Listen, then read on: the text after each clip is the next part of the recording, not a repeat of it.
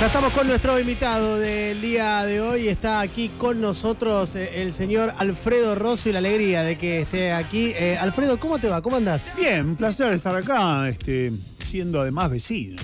Ah, eso siendo es- de la zona. Eso es mejor todavía, Alfredo. Sí, es fantástico. Realmente. Sabés que eh, mientras te miro eh, y te escucho, te tengo tan identificado la voz, Alfredo, de, de- de escucharte tanto, tanto durante toda mi vida en radio, que es impresionante. ¿Viste? Cuando ves a alguien que has escuchado toda tu vida. Bueno, antes nos pasaba más con la radio, ¿no? Que no conocíamos la cara de Claro. las personas que lo hacían. Exacto, claro. Y ahora las tenemos más identificadas. Sí, totalmente. ¿Te sigue gustando la radio? Muchísimo. Para mí es mi primera pasión ahora, ¿no? Desplazó a la parte escrita, aunque sigo haciendo notas de tanto en tanto, ¿no? Para algún, algún diario o alguna revista. ¿Qué te gusta de la radio? Me gusta la idea de ser un intermediario entre, en el caso mío, que me dedico más a pasar música y, y hablar de arte en general, este, ser un intermediario entre el emisor y el receptor, o sea, entre el artista y su potencial audiencia. Sí, totalmente. ¿Querés que te subamos un poquito el micrófono? Porque Dale. Lo tenés medio abajo, ahí está. Va. estés más cómodo vos, ¿no? sí. sí. Ahí está. No, estaba pensando mientras decía eso, claro, eh, vos te nutrís de un montón de cosas y después la radio te sirve para contar esas cosas. Sí, me encanta eso. Me encanta además poner la, la música en contexto. Por eso eh, algunos de mis programas tienen como secciones conceptuales, ¿no? Para darte una idea, el sábado pasado en la Trama Celeste hicimos una, una programación que hablaba de fugas, escapes y huidas. Fugas, escapes y huidas. Sí, sí. ¿Y ahí ahí hablabas de música ahí o de música y cine? Eh, no, en ese caso hablábamos de fugas y escapes en la vida diaria, ¿no? Ah. Por ejemplo, este grupo que habíamos escuchado antes, Thin Lizzy, tenía un tema hermoso que se llamaba Jailbreak, que es escape de la prisión. Pero también hay todo tipo de escapes, ¿viste? Por ejemplo, te tratás de escapar de una relación que no te es placentera, te tratás de escapar de la ciudad en, en busca del campo, o viceversa. Hay mucha gente que no se banca estar en un pueblo y se las toma para la gran urbe. Y afortunadamente hay un montón de canciones que vinculan eso, desde Band on the Run de Paul McCartney y Wings hasta, qué sé yo, Casa con 10 pinos de Manal, Claro. este, que habla de salir de la ciudad buscando, viste, un, un lugar verde, donde no esté esa selva de ambición, como dice Javier Martínez. Claro, vos llegaste a tener un eh, negocio donde vendías discos, ¿no? Sí, nueve años en la Galería Bond Street, antes de que se volviera un paraíso adolescente, es decir, cuando prácticamente había tres o cuatro negocios nada más que eran servicios, zapateros remendones, gente que alquilaba eh, luces para boliches, un bar, unos tapiceros, y cuando llegamos nosotros hacían apuestas para ver cuánto tiempo íbamos a durar. y duramos más de 10 años. ¿Y en qué año fue más o menos esto que, que llegaron? con- 1985 Mirá. fue y me lo sugirió un colega, Fernando Pau, que tiene la disquería decana de las de, comp- de compra-venta canje, Sí, que es sí, Abraxas sí. en el Sí. centro. Y él me dijo, bueno, yo me había quedado en ese momento, eh, me habían dado el pase libre, digamos, de Rivadavia FM, donde había trabajado tres o cuatro años muy contento bajo la dirección de Marcelo Morano. Este, y entonces me dijo, bueno, eh, ¿qué te parece? Yo tengo ganas de poner una sucursal de la disquería. ¿Por qué no hacemos unas medias? Y bueno, juntamos unos discos, alquilamos un local que estaban baratos porque en la Bond Street en esa época nadie quería ni subir ni bajar escaleras. Las escaleras mecánicas no andaban o no las hacían andar. Y viste cómo es, la gente pituca de Santa Fe no tiene ganas de subir escalera. Entonces este, empezamos a trabajar, él me nutrió de algunos clientes de su propia disquería, se formó un circuito y la disquería anduvo bien. Pero, perdón, siento que si una persona quiere ir a comprar un disco, ¿no? Y, y se toma el trabajo de averiguar dónde, y Sí. etcétera, es capaz de ir a la Bond Street y subir las escaleras y comprarlo. Sí, pero en aquella época era una, era una galería, viste, que la gente no se metía además porque tenía un aspecto siniestro. En 1990, sin embargo, vino Jorge Pistocchi, el ex director de Expreso Imaginario, Imaginario. creador de Vos Expreso estuviste en Imaginario. Expreso Imaginario. Sí, desde el número cero. bueno, no hubo número cero, desde Claro. el número uno.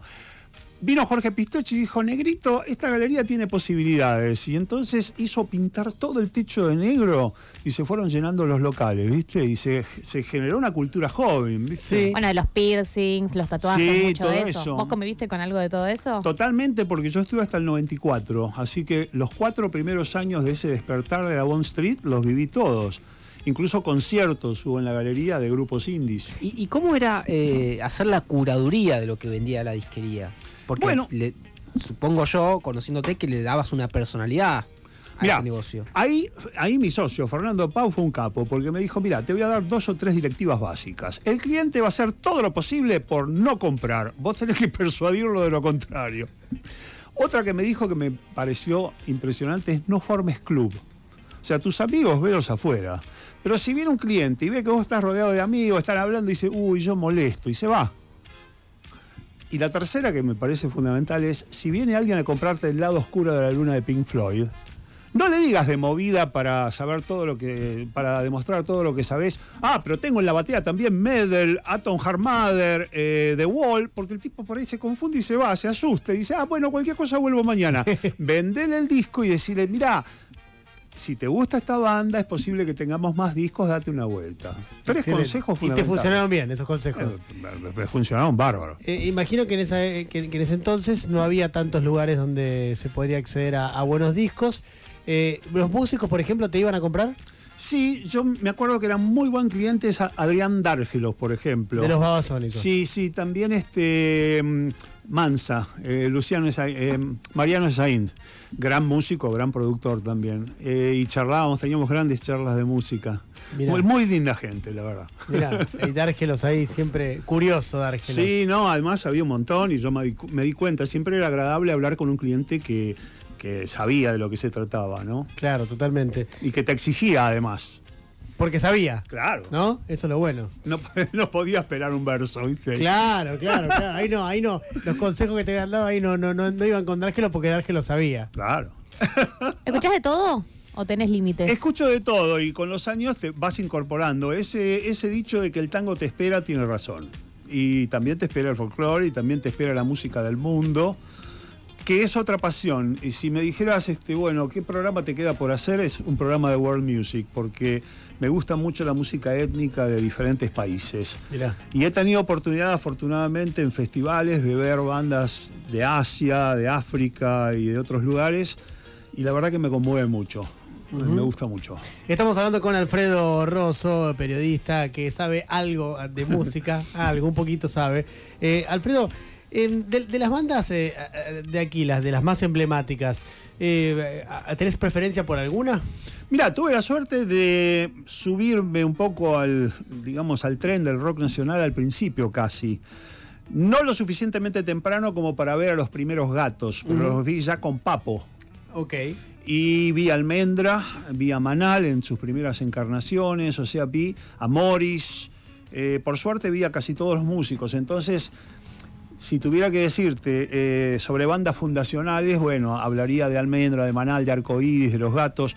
Pero yo creo que eh, podemos este, ver en el rock nacional una, un- una- cadena cuyos eslabones conducen hacia el presente. Es decir, yo creo que hoy en día hay una fuerza en el rock nacional muy importante y hay también un protagonismo de las mujeres que no había en los principios del rock nacional, cuando teníamos prácticamente dos o tres chicas nada más. Carola, Gabriela, María Rosa Llorio y poco más. Y con el tiempo, viste, la cosa se fue, no voy a decir que hay igualdad de género, pero hay un poco más de emparejamiento. Y hoy en día, para mí hay toda una generación de cantautores y cantautoras que es fantástica. Lo que ocurre es que es un poco más underground. Pero la gente me dice, bueno, pero no tienen la fama que tenía Almendra Manal y qué sé yo, y ponerle la máquina a hacer pájaros. Pero en aquella época tampoco. Manal y Almendra y los grupos primerizos tocaban en teatros y en locales chicos. Eh, y si vos ves un ranking del Centro Cultural del Disco, que era la disquería de aquellos tiempos, no vas a ver ningún rockero en los primeros 20 puestos. ¿Entendés? Era otro tipo de música, más. En aquella época se le decía complaciente. Música complaciente. Me encanta esa definición. Eso, este, yo digo que la música complaciente de ayer se convierte en el canto de hinchada de hoy. Está muy bien. Por ejemplo, había un tema que se llamaba Que la dejen ir al baile sola. que la Dejen ir al baile sola. Y se convirtió en un canto de tribuna cuando Sí. tu equipo está humillando al otro. Sí. La hinchada del equipo que gana, cuando ve que la hinchada contraria se va yendo, ¿viste? Do- Doblan las banderas y se las toman, dice que se queden para ver a el equipo que está Claro. ganando. Sí, sí, totalmente. Ahora me acuerdo de Y eso. hay varios ejemplos, obviamente, ¿no? Hay, hay un libro excelente de Gourmet que habla de los de los, canchos, de los cantos de hinchadas. Mirá, em, el, el trap eh, el- es el rock de hoy para vos. Yo creo que es muy importante, que es una música que, que tiene como todos los géneros y todos los estilos, gente que tiene cosas para decir, gente que es más costumbrista, pero yo creo que hay que prestarle atención también porque hay mensajes que son importantes para un montón de gente. Cuando vos tenés un artista que convoca a 50.000 personas, viste, bueno, algo está pasando. Puede no gustarte, tu palo puede ser otro, pero no podés dejar de por lo menos decir, che, ¿qué está pasando ahí? ¿Hay algún eh, movimiento musical que haya influido tanto en la cultura mundial como el rock?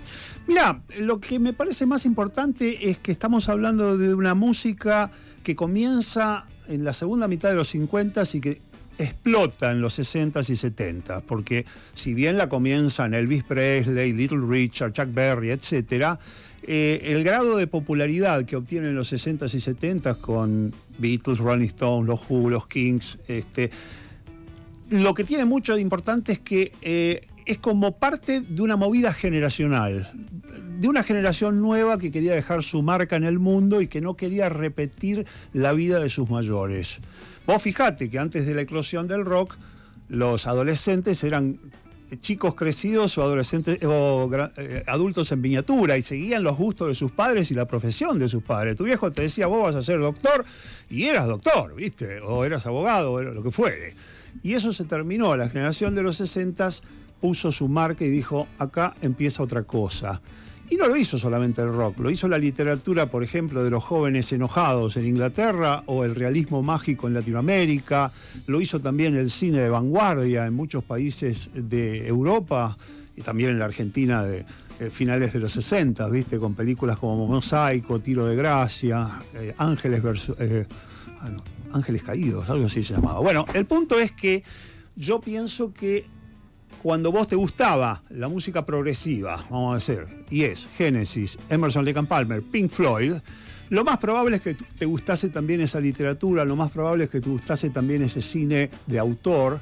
Entonces había todo un combo cultural y eso dejó una impronta muy importante. Lo que es más, se extendió por todo el mundo la influencia del rock y en eso tenemos que agradecerle mucho a la fama de los Beatles.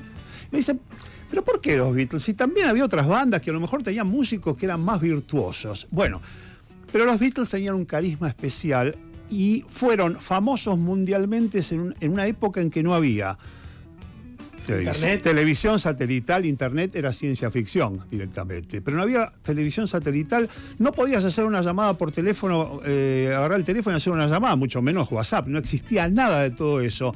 Entonces la mayoría de los grupos más chicos llegaban a la Argentina, su influencia o sus noticias, bastante tiempo después. En cambio, lo que hacían los Beatles llegaba a todo el mundo en forma inmediata. Tenían el estatus de un jefe de Estado, del Papa, de. ¿Entendés lo que quiero decir? Era, Sí. eh, Sus noticias iban por Telex, que era el email o el, o el WhatsApp de aquella época. Claro, En claro. cambio, los discos de los Who por ahí te llegaban 90 días después, eh, 6 meses después.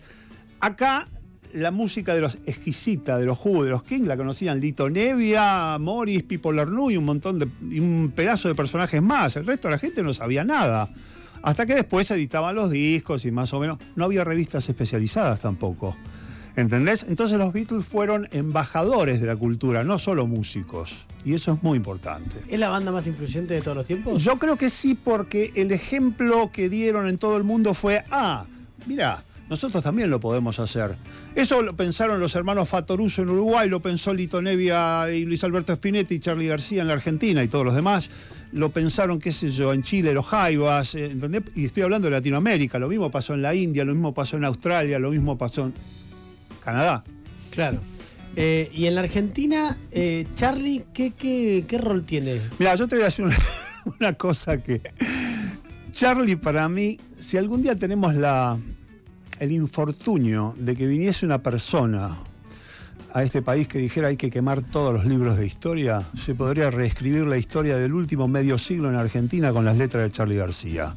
Eso para mí define la parte poética de Charlie, por no hablar de la musical. O sea que para mí es un coloso. Para mí está al nivel de todos nuestros grandes héroes musicales. ¿Sabes qué? El otro día escuchaba una entrevista, perdón, que le hizo eh, eh, Julián, eh, Julio Leiva a Fito Páez en, Sí. Caja Negra y él lo pone a la altura de Piazzolla. a Yo creo que está, la- yo creo que está, siempre tenemos ranking, viste, que vos decís, no, no podés comparar con fulano con Mengalón, pero yo creo que está a la altura de todos los mitos argentinos, en el sentido de eso, esa gente que trasciende incluso su metier, como trascendió su metier Diego. Claro. ¿entendés? Eh, como trascendió en su momento, está bien, ahora se ha perdido un poquito en el tiempo, pero co- como trascendió el Medo en su, en Claro. su momento. Es decir, pegan, tocan un nervio especial en la gente. Eh, entonces están como en otro plano. Por eso los, los ves en banderas. Viste que hay banderas que tienen, Sí. qué sé yo, a Diego, que tiene, a- Sí. en alguna época tenían al Medo, y ahora se ve algunas veces a Charlie también, o al Indio, por supuesto. ¿Y el, y el indio? Eh, ¿qué, qué- Bueno, para mí el indio también es un personaje muy importante, eh, sobre todo a partir de la década del 80, que es cuando los redondos empiezan a tocar más seguido en clubes en Buenos Aires, porque en una época venían dos veces por año, tocaban en el Margarita Girgu o en el Bambalinas en la época de Navidad, siempre, casi siempre en el Día de los Inocentes. y después, este, a partir de 84, 85 y a partir de la grabación de algunos discos como Gulp o como Octubre o como Un Bayón para eh, Un ojo idiota. El Ojo Idiota, este, empezaron a realmente a salir de los clubes y digamos que un poco esa elite que los veía al principio se fue agrandando, pasaron a Palladium, pasaron a obras y después explotó a nivel nacional. Pero además para mí hay un elemento que es muy importante con los redondos y que tiene que ver con la música, pero que tiene que ver con esa cosa que decía antes, esa cosa que no se puede explicar. En la década del 90, en que acá este, se intentó hacer eh, pasar al primer mundo, entrar por la ventana al primer mundo, eh, y se hizo un país para pocos, que es bueno que no nos olvidemos. Claro. A un montón de pibes y pibas les dijeron o les dieron a entender que no entraban en ese plan. Y quedaron desclasados, quedaron afuera del sistema. La gente me podría decir no solo pibes y pibas, gente grande también. Ok. Pero entonces, en ese momento los redondos se vuelven masivos y empieza ese éxodo de una ciudad a la otra para verlos. ¿Era solamente para ver rock and roll? En parte, pero había otra cosa, había como una especie de santuario en los recitales de los redondos. Por eso se hablaba de misa, se hablaba de ritual, se hablaba de todo eso. Pero para toda esa gente fue muy importante, fue como un estado dentro de otro. Eh, un estado dentro del estado que los abandonaba. Claro. ¿Galuz? Eh, vos hablabas antes de eh, que se fue emparejando un poco el tema en términos de género. Eh, no, te quería preguntar de las músicas actuales. Es- Sí. Si escuchás, a quién te gusta. Bueno, en el mundo del rock también han crecido mucho en los últimos años, ¿no? Pienso en Marina Bertolli porque es particularmente la que a mí me gusta, pero no es la única. Sí, bueno, Barbie Recanati, Cambeski, Marina Fajes, este, Paula Mafía, Lucy Patané, o sea, está lleno de grandes cantautoras y de grandes músicas en este momento. Y eh, cuando puedo los voy a ver porque me encanta estar en contacto con lo que está sucediendo, ¿no? Eh, el otro día fui a ver también a un músico que me gusta mucho, que es Nahuel Briones. Y claro, tocaba a las doce y media, a la una, ¿viste? Bueno, hay que sacrificarse un poquito, pero como en los viejos tiempos, ¿viste? Porque acá los recitales estaban programados para las 11 de la Y noche. era a las 3, 4 de la mañana. Pero por supuesto, porque ocurrían en cines y tenías que esperar a que termine la función de las 11, que ahora casi no hay función a las 11 porque después no hay nadie que te lleve a tu casa. Ni taxi. ya no hay. Ya no hay. Che, Alfredo, y mm, de, de- de- del cine, ¿qué estás viendo? ¿Qué te está gustando en cine? Mira, eh, estuve muy copado con el Bafisi. Es mi segunda pasión, de alguna manera, junto con la literatura. ¿no? Bueno, Sí, sí. Pero este, siempre que viene el Bafisi me interno.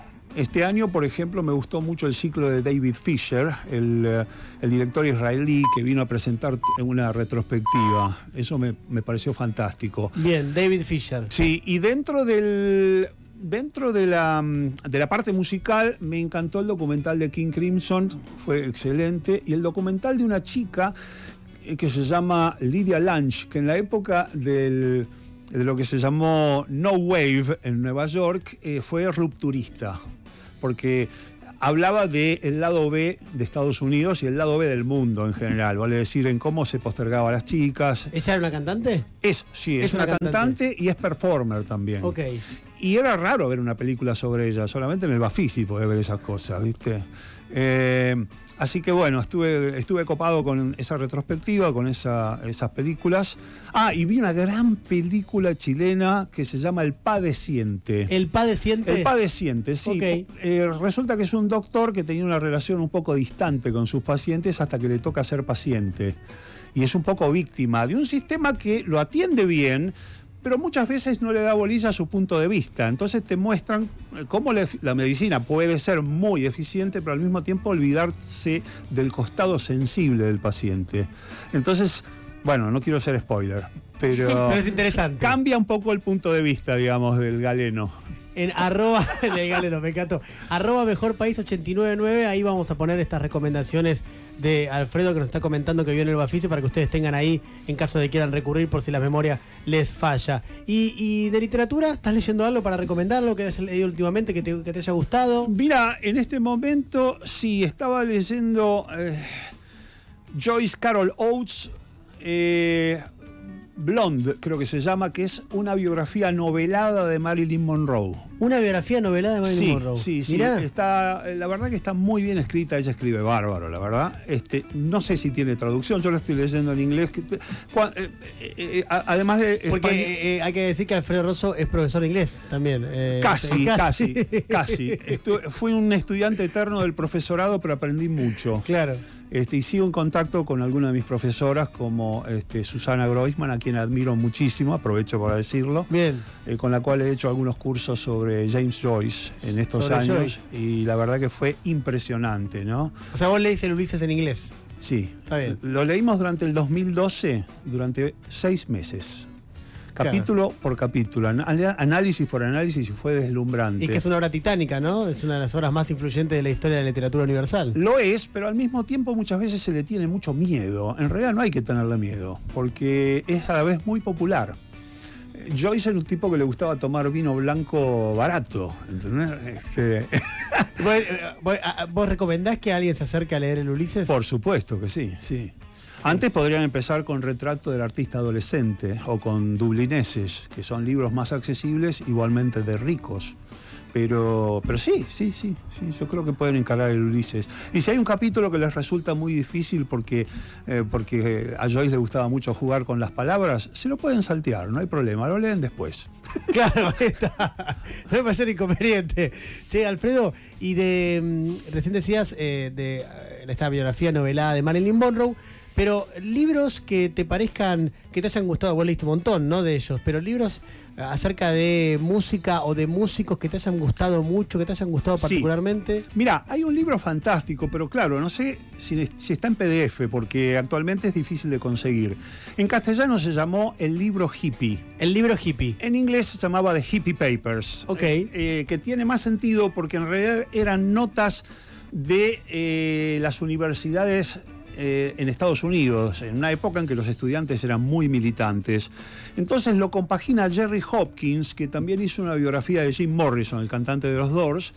El tipo eligió artículos selectos de las universidades de Estados Unidos, eh, sobre todo de los, de Los Ángeles, de la costa Sí. oeste, en una época muy disruptiva, Está dividido por, tema- por temas: sexo, drogas, rock and roll, este, sexo, drogas y rock and roll. Ahí está, todo. Política, educación. Entonces, claro, fue un libro que al leerlo a los 16 o 17 años me transformó la cabeza. Súper interesante. Un libro muy abierto que si llega a estar en PDF yo recomiendo que lo lean. No les digo que de comprarlo porque es medio difícil, pero acá yo no me acuerdo si era ediciones de la Brújula, qué editorial era, pero fue una revelación. Y eso fue a mis 16, 17 años y tuvo mucho que ver junto con el descubrimiento del rock nacional y otras cosas para ayudarme a tomar el camino que seguí, porque ese libro me pareció una obra maestra del periodismo, ¿no? Mirá qué bien, ¿eh? Yo me acuerdo de una, de una nota antibélica que decía que eh, la gente que no puede hacer el amor es la que te manda a hacer la guerra. Dice, si confundes tu miembro con un fusil tienes un problema. Disparar tu fusil mata gente, disparar tu miembro trae chicos al mundo. Este,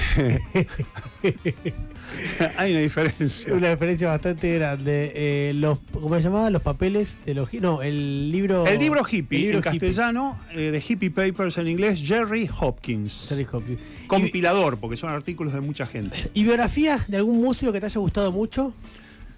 Biografías de un músico que me haya gustado mucho, sí. Eh, no me puedo acordar el autor, pero hay una biografía de Otis Redding, Otis Redding. que está traducido al castellano, se consigue en las librerías, en las buenas casas del ramo. En las buenas casas del ramo. La voy a buscar, mira. Otis biografía Redding. de Otis Redding es muy buena porque además de contarte la historia de uno de los más grandes músicos del siglo XX, ¿no? Este, especialista en soul, Acá estoy buscando, ¿eh? influyente en el rock, influyente en el blues, o sea, eh, devolvió la influencia del blues que recibió.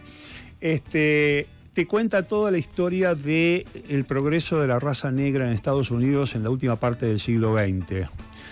Y ya hablando de biografías nacionales, me gustó mucho, no una biografía, pero un libro que hizo este, Eduardo Berti basado en el tema por de Spinetta. Le dio tantas vueltas. Viste que el tema por, para quienes no lo conozcan, es una enumeración de palabras, el tema, nada más, que hicieron Luis Alberto Spinetta y su esposa. Este, y, eh, y- y la verdad que es una maravilla el tema. Y Eduardo Berti le dio una vuelta, hizo juegos de palabras, hizo un libro de ciento y pico de páginas con un jueguito incluso. Patricia, me, me había olvidado el nombre de la, de la esposa de Luis, Mira. la mamá de sus, de sus hijos. Eh, la, biografía puede ser Otis Redding, una biografía, una vida inacabada, eh, Jonathan Gould. Sí, es ese libro. Ok. Y es un libro excelente realmente porque yo amo las biografías que te dan un contexto social, que Sí. te dan un contexto político. Eh, la biografía de un fan está bien, pero la biografía que puede tomar distancia de la persona de la cual habla es mejor todavía, para mí por lo menos. Eh, es Alfredo Rosso. eh, es interesantísimo escucharlo y hemos hecho una recorrida breve por la música, por el cine y por la literatura. Eh, uno podría quedarse horas hablando con Alfredo de estas cosas porque sabe. Es un placer hablar con ustedes. Es lindo escucharte Yo así, tengo Alfredo. una pregunta más, Alfredo. Dale. El otro día estábamos jugando eh, en un viaje que hicimos a Salta con el equipo A. Hay bandas que son muy buenas, Sí, pero no te gustan. Es una cuestión de, no sé, de feeling, qué sé yo. ¿Con qué bandas te pasan? Bueno, te puede pasar con, qué, qué sé yo, hay bandas que son hiper virtuosas. Te voy a dar un caso, Primus. Es un trío que se tocan todo. Yo paso sus discos, pero digamos que emocionalmente no me conmueven. Los he visto en vivo y me quedé alucinado por la, por la maestría de los tres músicos. Pero por ahí no te tocan un nervio como te puede tocar alguien que eh, en cierta manera te representa, en, en el sentido de que escuchás letras o escuchás música que, que te conmueve. Pero eso no me, no me impide eh, apreciar lo que hacen y pasarlo por radio, pasarlo en mis programas. Sale un disco nuevo y por supuesto que lo presento. Pero te digo Primus, como puede ser algún otro tipo de banda, ¿no? Pero es es la que se me ocurre, porque el otro día estaba pensando en el recital que vi de ellos y dije, sí, inobjetable, virtuoso, hermoso, pero no me, no me, no me marcó el, el búmetro de la emoción, ¿no? Eh, Igual recomiendo Sailing the Seas of Cheese de Primus. Ok, igual- Navegando igual- los mares de queso, que es un- ese sí que es un discazo. Eso va con recomendación. Che, Alfredo, lo último, de mi parte por lo menos. Y eh, a mí me pasa algo que hasta me da vergüenza decirlo cuando lo digo, que es, yo sé que el flaco es extraordinario para la música nacional, para la cultura, el flaco Espineta, eh, y, pero a mí no me, no me llega el flaco. No me, no, no, o sea, no, no me pasa mucho con el flaco. Lo dijo. Mirá, te voy a contar una cosa. Frank Zappa, que es una eminencia Sí. eh, de la música, ¿no? Lo llaman un músico renacentista por todas las cosas que hizo, ¿no? Fue militante social, o fue este director de cine, fue gran guitarrista, fue gran líder de banda. Decía, si a todo el mundo le gustara la misma música, sería muy aburrido. claro. Ahí está. Voy a utilizar esta frase de Franz Zappa desde ahora. O sobre gustos no hay nada escrito. Claro, Tenés pero- muchos en tu haber, Diego. Sí, pero voy a decir, Alfredo Rosso una vez me dijo una frase de Franz Zappa. La Listo. frase es la siguiente, listo. La doble Ojo, cita. también tiene otra frase que es muy buena que dice que la inteligencia, eh, ¿cómo era? La inteligencia humana es limitada, pero la estupidez humana no tiene límites. Es verdad. Es Alfredo Rosso con ustedes. Eh, Alfredo, ha sido un placer que estés con nosotros acá. Para Gracias por haber venido, eh, de verdad. Gracias.